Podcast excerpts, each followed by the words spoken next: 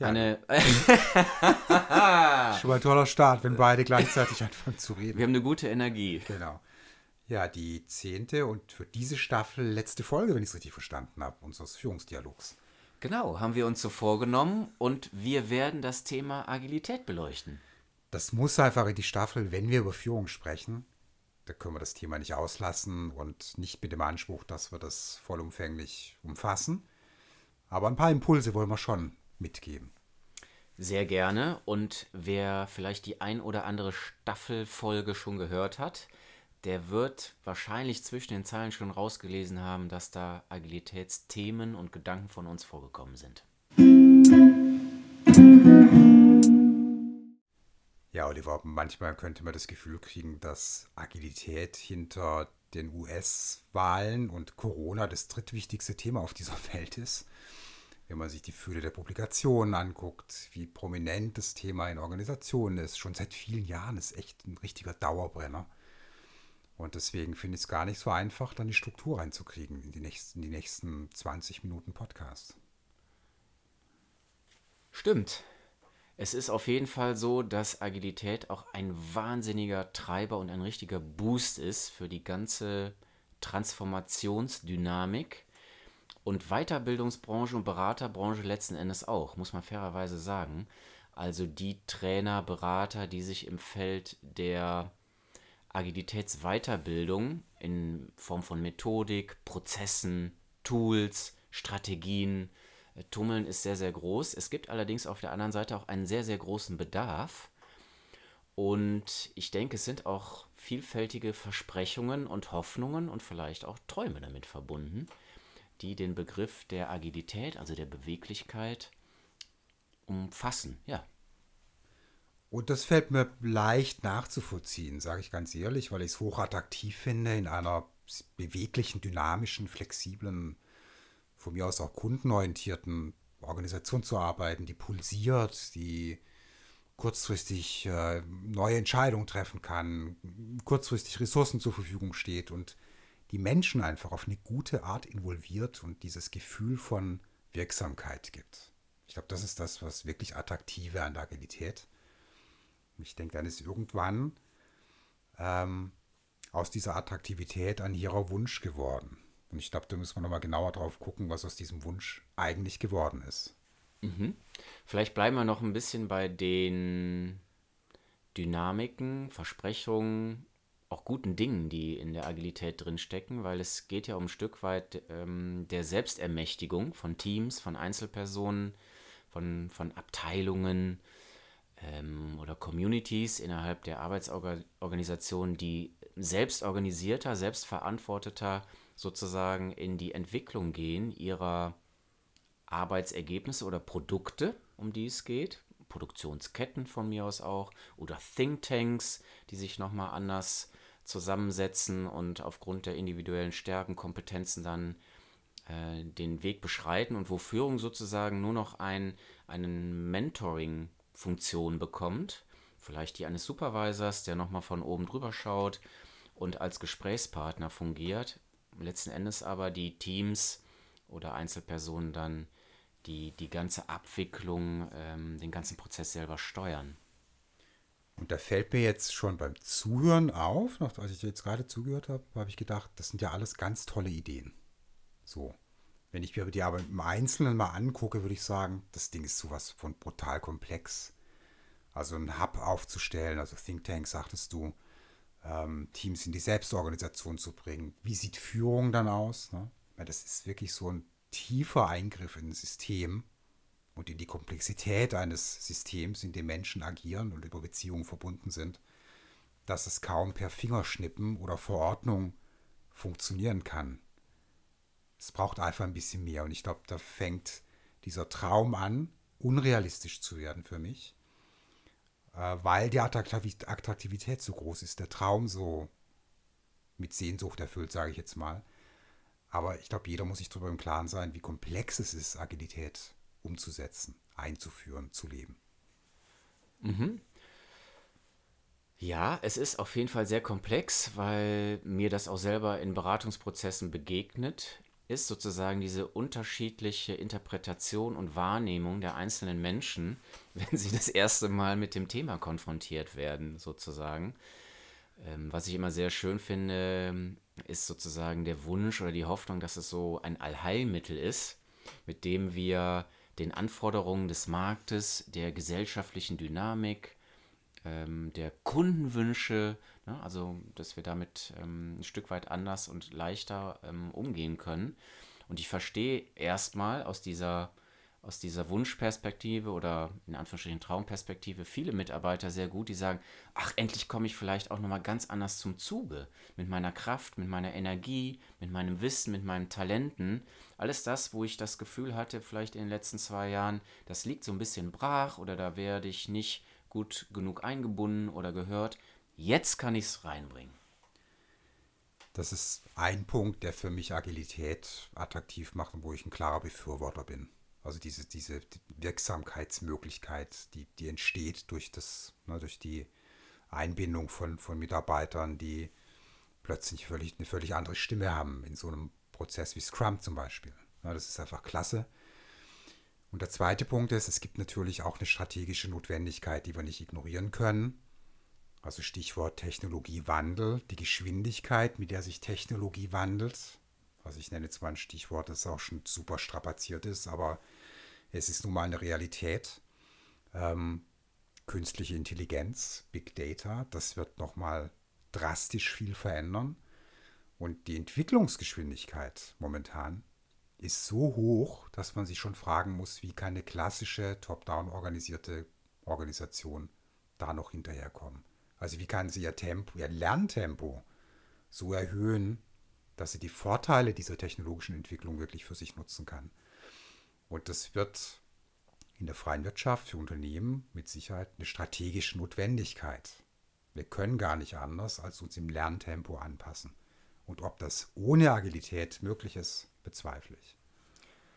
Ja, und da wechseln wir jetzt fast schon vielleicht in den kritischen Part rein den wir nach einem kurzen Break mal beleuchten werden. Denn wenn das so ist, dass ich mich sozusagen unter Druck und unter Zwängen auch bewegen muss, dann verursacht das möglicherweise schon wieder Stress und eine Form von Mehrbelastung.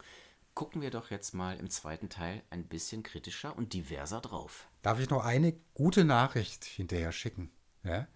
Was mir einfach auffällt, ist, dass bei allen Schwierigkeiten an den Stellen, wo Agilität umgesetzt wird und wenn es nur auf Teamebene ist, also ein Team, das anfängt, agil zu arbeiten.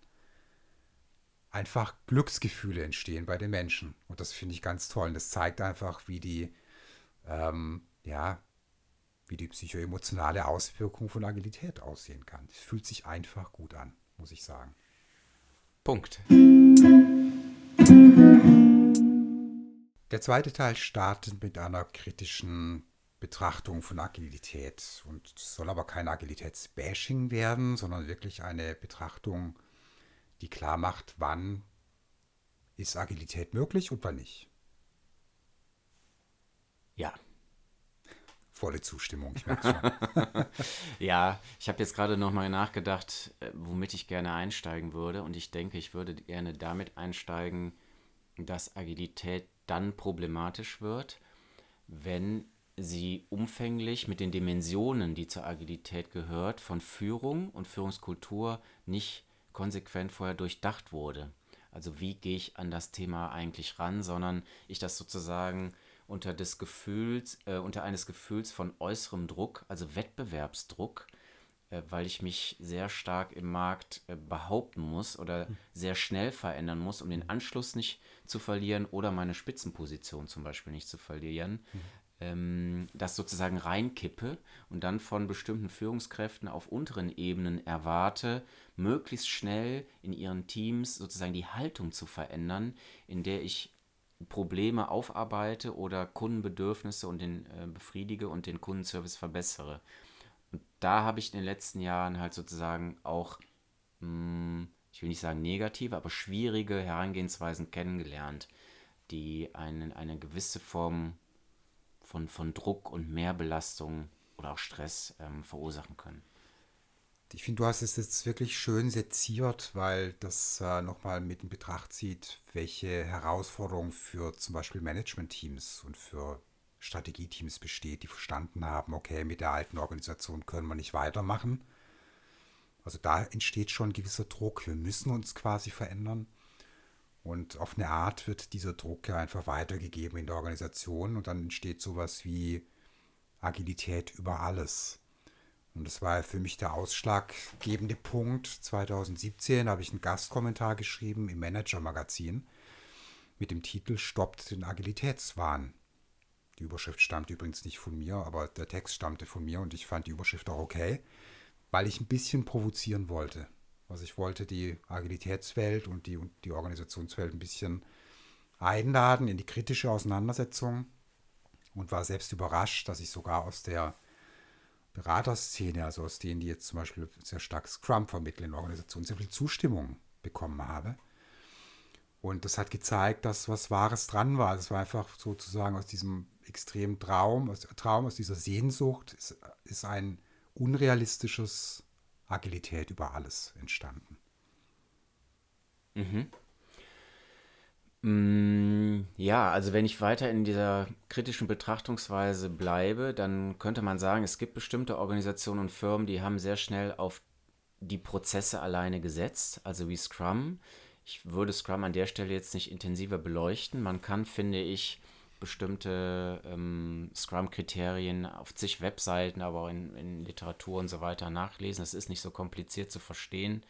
Mir ist ein Wert aus diesem agilen Manifest, wo Agilität ja ursprünglich auch herkommt, als einer der, der, der Fundamentsäulen herausheben, dass Menschen und die Beziehung, also die Interaktion zwischen Menschen wichtiger sind als sozusagen die Prozesse, in denen Dinge auch erarbeitet werden. Und das ist für mich gefühlt, oder es kann leicht passieren, dass das aus dem, aus dem Fokus fällt. Also wenn ich das Gefühl habe, aus einer bestimmten Managementbrille drauf zu gucken, ah, da lässt sich ein Prozess optimieren, dahinter liegt eine Strategie, dadurch werden wir schneller, also wir erhöhen die Geschwindigkeit und kommen so zu schnelleren Produktideen oder Innovationen und die testen wir dann halt sozusagen. Ne? Und das ist singulär betrachtet halt zu, zu eng vom Fokus her. Da ist viel Wahres dran und das ähm, ist einfach die Prozessorientierung, also so ein bisschen mechanistisches Denken in Organisationen, auch von, von, sorry, von Führungskräften, die das sofort versuchen, auf der Prozessebene zu lösen. Aber wenn man sich diese vier Grundprinzipien, Werte anguckt, die, die Werte, die vier Grundwerte des agilen, des Manifest der agilen Softwareentwicklung, dann sind das Werte, die eine gewisse Reife und einfach einen besseren Blick für Beziehungen und, und Menschen der Organisation brauchen. Mhm. Genau. Und vielleicht mache ich es nochmal an einem Beispiel deutlich, wo ich gedacht habe, das ist im Prinzip die Überdrehung, wo wir durch Agilität wieder in diese klassische Effektivität und Effizienzschiene rutschen.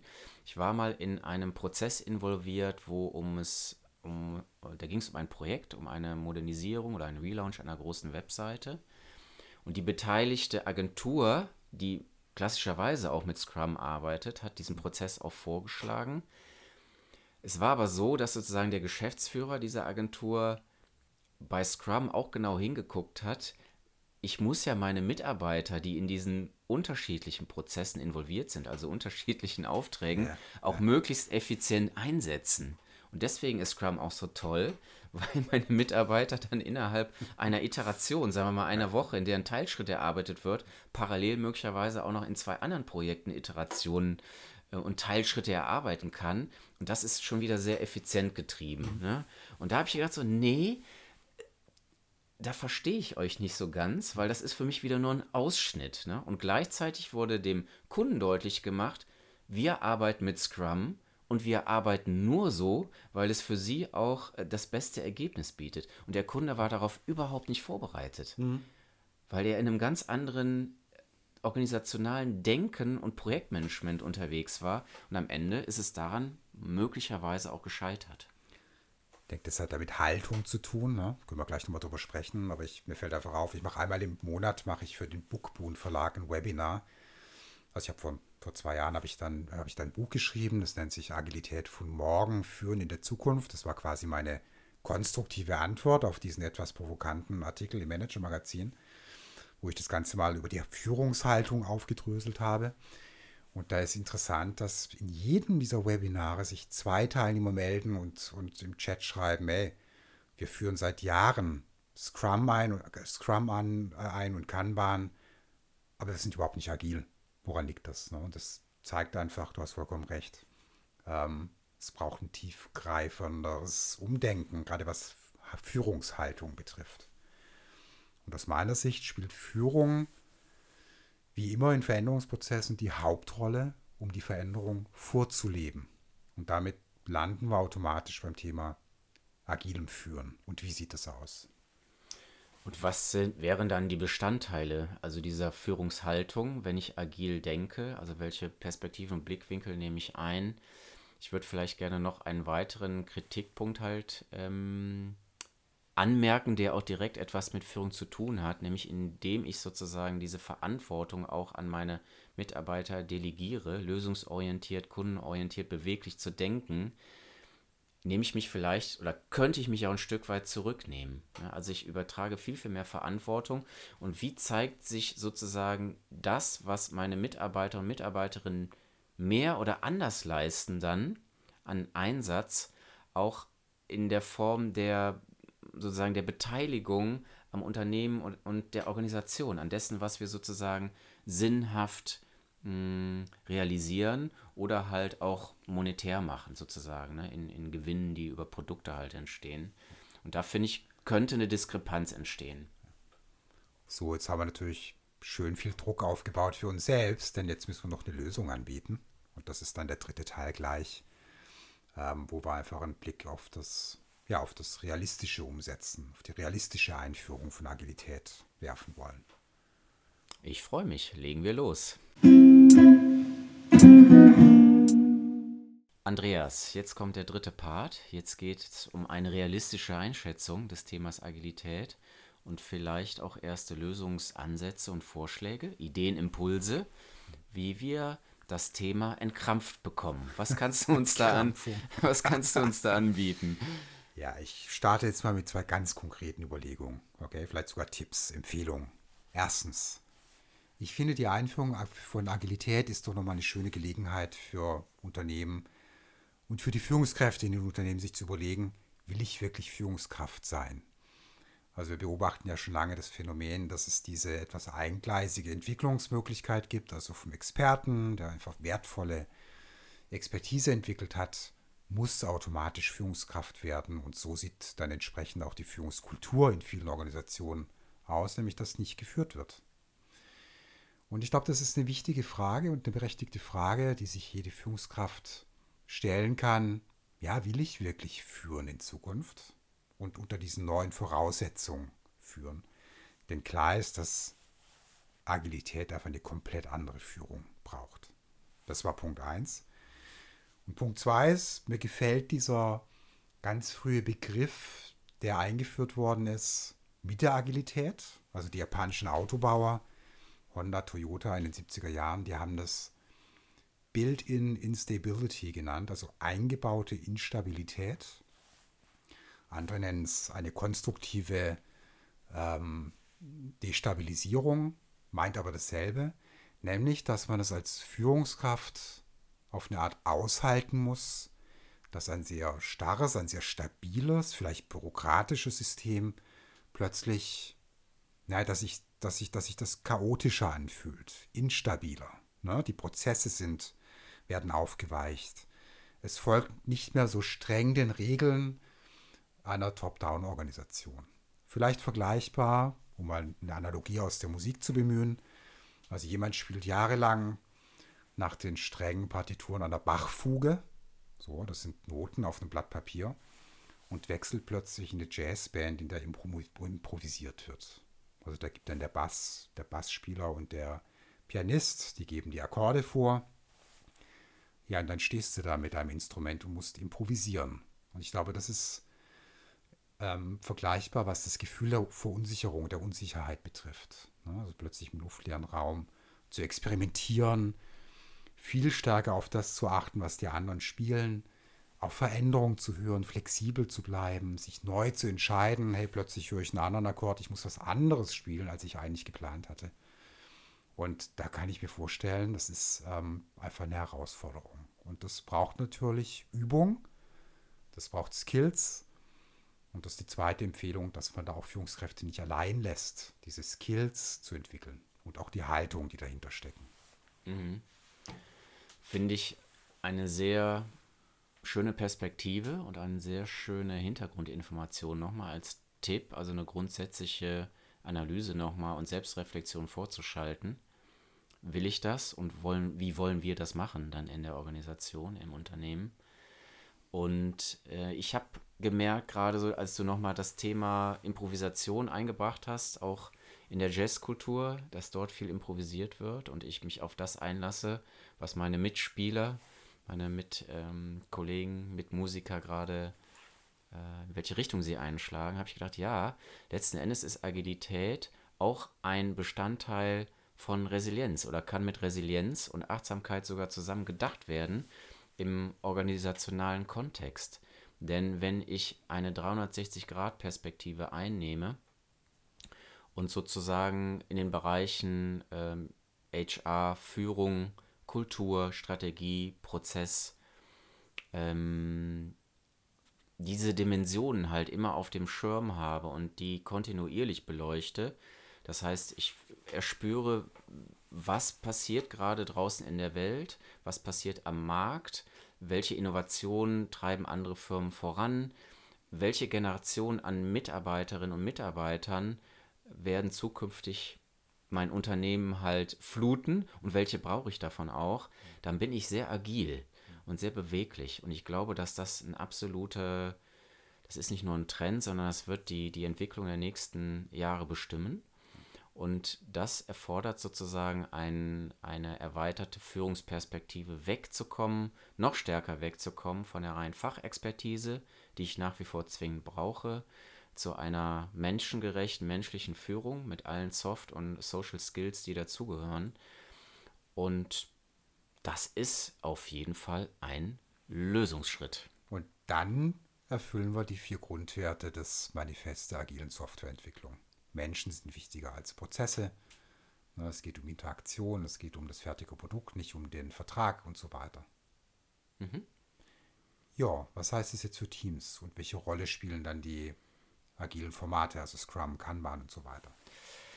Die spielen, denke ich, schon eine ganz große Rolle, wenn ich es als Führungskraft schaffe, zu definieren, welche Kompetenzen, Verantwortungsbereiche und auch Macht in einer gewissen Form ich bereit bin abzugeben. Ich nenne das kollegiale Führung.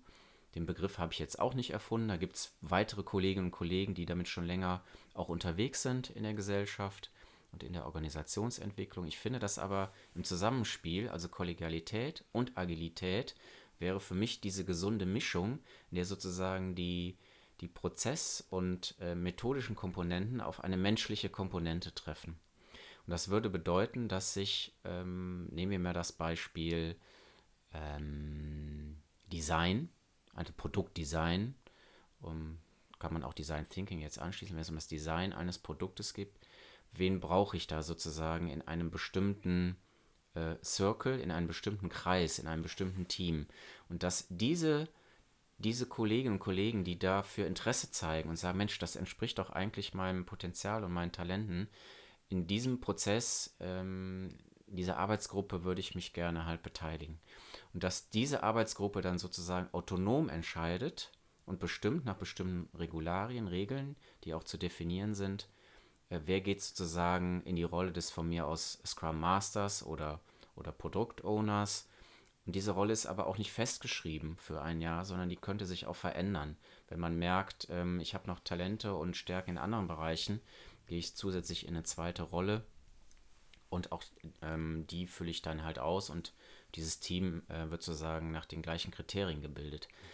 Das ist könnte ich mir vorstellen, für manche Führungskräfte, die sehr stark halt auch auf äh, Kontrolle und auf ihr Machtrefugium gesetzt haben ähm, und die vielleicht noch so eine klassische Hierarchie-Denke auch äh, gelernt haben, das könnte eine große Herausforderung werden. und wäre sicherlich ein spannendes Thema für ein Führungskräfteseminar. Dieses Jahr in vielen ist ein Thema und ich glaube, das Thema Macht können wir nicht ignorieren. Das ist natürlich präsent und spiegelt, ist in vielen äh, Blueprints und Hierarchien ähm, gespiegelt und ähm, Macht wird neu verteilt, ganz klar. Und ich möchte Macht als wertneutralen Begriff hier verwendet haben und nicht als negativ, sondern es ist einfach eine ähm, Frage, wie viel Einfluss hat jemand. Und das, dieses System wird neu organisiert in der Agilität. Und das muss ich erstmal zulassen können als Führungskraft. Aber wenn ich das schaffe, dann komme ich automatisch in diese sechs Kernfähigkeiten des agilen Führens. Also ich glaube, ein paar haben wir schon genannt, also Selbstorganisation ermöglichen, die Veränderung einzuleiten, also die Veränderung hin zur Agilität und damit Menschen zu empowern. Das wäre die dritte Fähigkeit. Das über Sinn zu erklären, also warum machen wir das? Die strategische Bedeutung klar zu machen. Und damit, ähm, so wie in der Jazzband, eben ein Experimentieren, ein Improvisieren zuzulassen. Und das verändert fundamental die Kommunikation auf Teamebene in der Organisation, sodass wir anfangen, über sozusagen funktionale Grenzen hinweg und hierarchische Grenzen ähm, offen zu kommunizieren. Und diese Vorgehensweise haben bestimmte Konzerne ja schon hm, etabliert, indem sie sozusagen Gelder bereitgestellt haben, um bestimmte ähm, Produktentwicklung erstmal isoliert in einem Erprobungskokon, nennen wir es einfach mal so, auszuprobieren. Und ich könnte mir auch vorstellen, das wäre jetzt eine Vision, dass äh, sowas für mittelständische und große Firmen in Zukunft äh, viel öfters passiert, dass wir sozusagen verschiedene Units haben, in denen halt ähm, autonomer gearbeitet wird. Das würde das Silo-Denken nochmal stärker auflösen. Und für auch kleinere Firmen könnte ich mir vorstellen, dass man sich einfach bei einem vielleicht kleineren Kunden auch erstmal ein Projekt vornimmt und sagt, lasst uns das doch mal versuchen in einer veränderten Rollendefinition mit neuer Aufgabenverteilung, kollegial, interdisziplinär anzugehen. Und bei den anderen Sachen bleiben wir erstmal noch mal auf Nummer sicher und ähm, arbeiten in unseren bekannten Prozessen und mit der bekannten strategischen Ausrichtung und auch Führungskultur, damit wir aus diesen ersten Lernerfahrungen ähm, die guten Sachen extrahieren und diese Gewinne dann überführen in größere Zusammenhänge und Prozesse. Ja so eine kontinuierliche und langsame Einführung an den Stellen, wo es erstmal sinnvoll ist und auch genug Befürworter da sind. Und dann würde ich gerne noch die, ja, die Regel ähm, mit auf den Weg geben. Don't wait, start small. Und klein anzufangen heißt nicht direkt mit einem Komplex. Scrum ist relativ komplex, finde ich. Vielleicht fängt man einfach eine Stufe vorher an mit einem Daily Stand-up. Also diese täglichen ne, 10 vor 10 Check-in-Meetings, wo jeder eine Stimme kriegt, jeder sagen kann, was sind die Prios für heute. Das wäre ein super Einstieg. Und was die Kommunikation betrifft, auch soziale Medien stärker zu nutzen, die in der Agilität einfach auch eine wichtige Rolle spielen. Also nicht direkt die große Scrum-Keule, sondern vielleicht wirklich mal mit ganz kleinen Formaten anzufangen und so die erste, erste Beteiligungsmöglichkeiten zu schaffen, die es vorher nicht gab. Mhm. Finde ich fast schon ein schönes, äh, schönes Schlusswort, weil wir ja auch gesagt haben, dass wir nicht alle Methoden jetzt auch nochmal beleuchten wollen, sondern finde, die Methoden müssen zur Organisation und dem Entwicklungsstand auch der, der Firma, der Organisation passen. Und dann kann man da mit Kanban oder Design Thinking von mir aus auch und, und Scrum arbeiten. Das ähm, ist jetzt nicht mein persönlicher Schwerpunkt, mit dem ich anfangen würde. Ich persönlich würde erstmal mit den Menschen anfangen, die in der Entscheidungsfunktion stehen, Dinge einzuführen und zu verändern und dort ins Gespräch und in den Austausch zu gehen. Ja, Oliver, ich sehe jetzt gerade, die Uhr tickt ja mit hier auf dem Aufnahmegerät. Wir sind jetzt bei 30 Minuten, so lange waren wir noch nie. Und möchten jetzt auch die Zuhörer nicht überstrapazieren, deswegen vielleicht machen wir hier einen Punkt. Machen wir. Gut, dann ja, Ende der ersten Staffel. Die zweite kommt bald und wir freuen uns, wenn ihr uns treu bleibt. Tschüss zusammen.